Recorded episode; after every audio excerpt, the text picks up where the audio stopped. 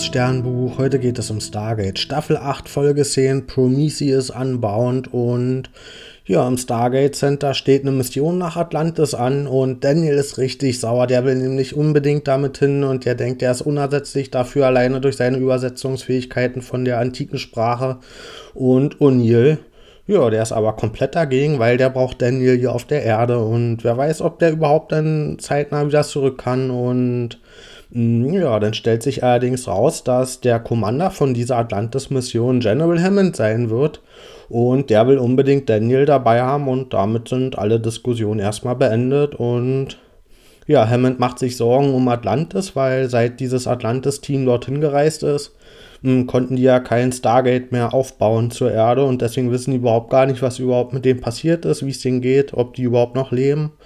Und ja, Allerdings hat die Prometheus inzwischen einen funktionierenden Hyperdrive-Antrieb und deswegen ist jetzt die Mission mit der Prometheus dorthin zu fliegen und ja, auf dem Weg dorthin erlangt die Prometheus allerdings einen Notruf und mh, hm, so wie sie sind, fliegen sie natürlich dann erstmal zu dem Notruf und da sieht man, dass da Gua'uld-Schiffe sind und auf diesem Gua'uld-Schiff sind allerdings tote Jafar und es stellt sich auch ziemlich schnell raus, wer dafür verantwortlich ist, nämlich eine Superdrohne. Mm, ja, die Superdrohne, die beamt sich dann mit einem Ringtransporter auf die Prometheus und beamt gleichzeitig alle anderen weg auf diese ja, Cargoschiffe der Gua'uld und ja, die Superdrohne klaut die Prometheus einfach mal weg und lässt die Besatzung zurück auf den un ja, funktionsunfähigen Goa'uld-Schiffen.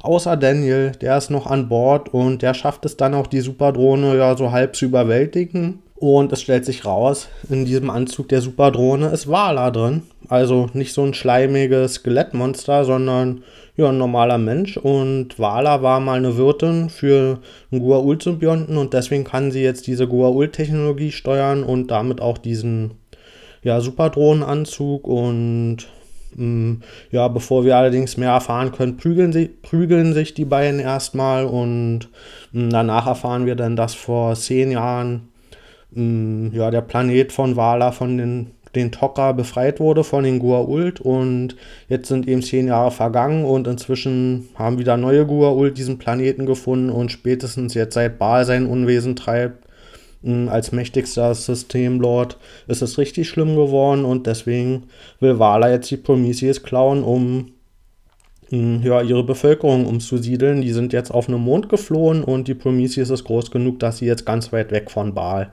ja, wegfliehen können und mh, ja, da fragt man sich natürlich, was ist das denn für eine Bevölkerung? Die Prometheus, die ist zwar groß, aber dass da jetzt so ein komplettes Volk draufpassen soll, das äh, scheint irgendwie eine unglaubwürdige Geschichte zu sein und so stellt sich das auch raus. Das Ganze war eine Lüge. In Wirklichkeit will Wala das Schiff handeln und gegen Naquada eintauschen und mm, ja, bevor dieser Handel allerdings so richtig vonstatten gehen kann, mm, wird die Prometheus von diesmal echten und ja, besetzten Goa'uld-Schiffen angegriffen und überfallen und es kommt zu einem riesigen Kampf und ja, die Prometheus, die kann sich aber erstaunlich lange halten gegen diese Schiffe, also die Prometheus scheint einiges drauf zu haben.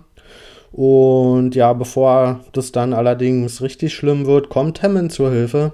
General Hammond hat inzwischen die Goa'uld-Schiffe repariert, auf denen sie da zurückgelassen wurden und haben die wieder funktionsfähig gemacht und sind dahergeflogen und mit gemeinsamer Kraft und zusammen mit der Prometheus können sie dann die angreifenden Goa'uld-Schiffe besiegen und ja, damit ist die Geschichte nochmal ganz gut ausgegangen. Allerdings hat durch den Kampf die Prometheus doch einiges an Schaden erlitten, wodurch sie jetzt nicht mehr die Reise nach Atlantis hm, ja, vollbringen können, sondern erstmal zurück zur Erde müssen, bis sie wieder repariert sind.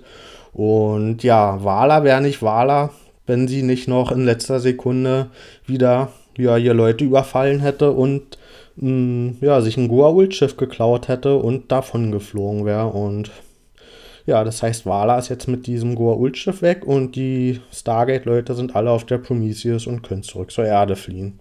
Ich gebe der Folge 10 von 10 Sternen.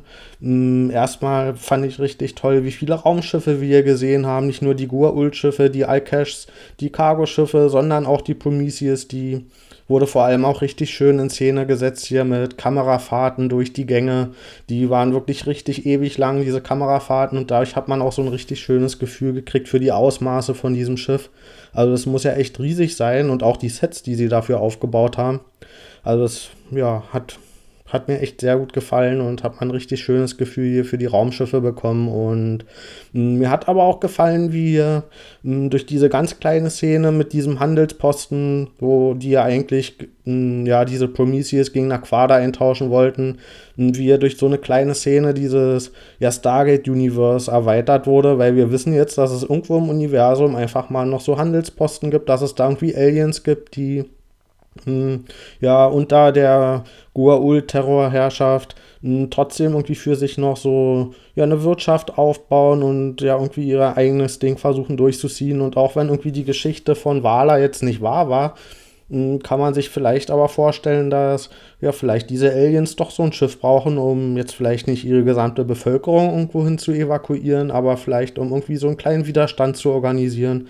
Also da haben sich sofort in meinem Kopf so hunderte von kleinen Geschichten gebildet, die da stattfinden können. Und mm, ja, fand ich richtig clever geschrieben, dass durch so ganz kleine Szenen hier wir sehen, dass in dem Universum, in der Welt, in der Galaxie einfach ja trotz der Goa-Ult-Herrschaft noch so andere Kulturen existieren und dass die da ihr eigenes Ding so durchziehen und ja, dass da einfach ja, Leben im Universum ist, das auch irgendwie seinen eigenen Weg geht und wo es so ganz viele kleine Geschichten gibt, die eigentlich noch erzählt werden könnten und ja, aber auch unabhängig davon fand ich die Geschichte oder die Folge richtig toll geschrieben, besonders in den Dialogen.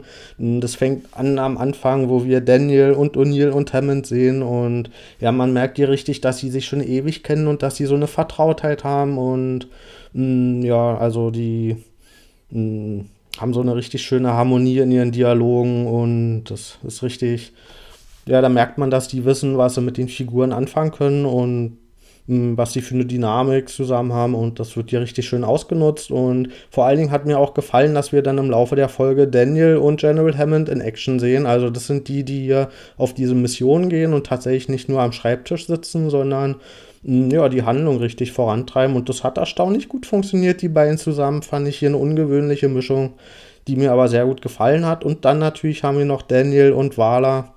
Und das waren auch richtig schöne Dialoge und Auseinandersetzungen zwischen den beiden. Gerade das Charisma von Wala, die hat da mit Daniel so richtig krass an die Wand gespielt. Und ja, selbst wenn Daniel mal so zwischendrin die Oberhand hatte und es geschafft hat, sie in die Brick zu stecken, hat man immer das Gefühl eigentlich gehabt, dass sie ja so diese Überlegenheit ausstrahlt, dass sie irgendwie noch einen Ausweg hat und mh, ja, das hat sich ja am Ende auch bewahrheitet, dass sie das noch geschafft hat, irgendwie dieses Gua'uld-Schiff zu klauen und wieder wegzufliegen. Und ja, das war ja so ein schöner Kontrast auch zwischen der Vertrautheit in den Dialogen am Anfang zwischen den Leuten, die sich ewig kennen. Und jetzt haben wir hier eben zwischen Daniel und Wala dieses Kennenlernen gehabt, die ja zum ersten Mal aufeinandertreffen. Und damit hat die Serie jetzt eben auch gezeigt, dass sie nicht nur mh, mm, ja diese sich darauf verlassen, dass sie halt seit Jahren Leute und Figuren haben, die sich schon kennen und dass es dann eben so ein fast automatisches Vertrautheitsgefühl ausruft, sondern sie können eben auch neue Figuren hier gut schreiben, die sich erst kennenlernen müssen und zum ersten Mal aufeinandertreffen und die trotzdem auch direkt eine schöne Dynamik entwickeln. Also fand ich hier eine schöne Bandbreite in den Dialogen, die einfach unterschiedlich geschrieben sind, aber trotzdem eben aus unterschiedlicher Ebene gut waren. Also schöne Bandbreite, die hier geliefert wurde und Mm, ja, ich werde aber richtig sauer sein, wenn wir Wala nicht wiedersehen. Also wehe, die kommt nicht zurück. Also dann, bis bald.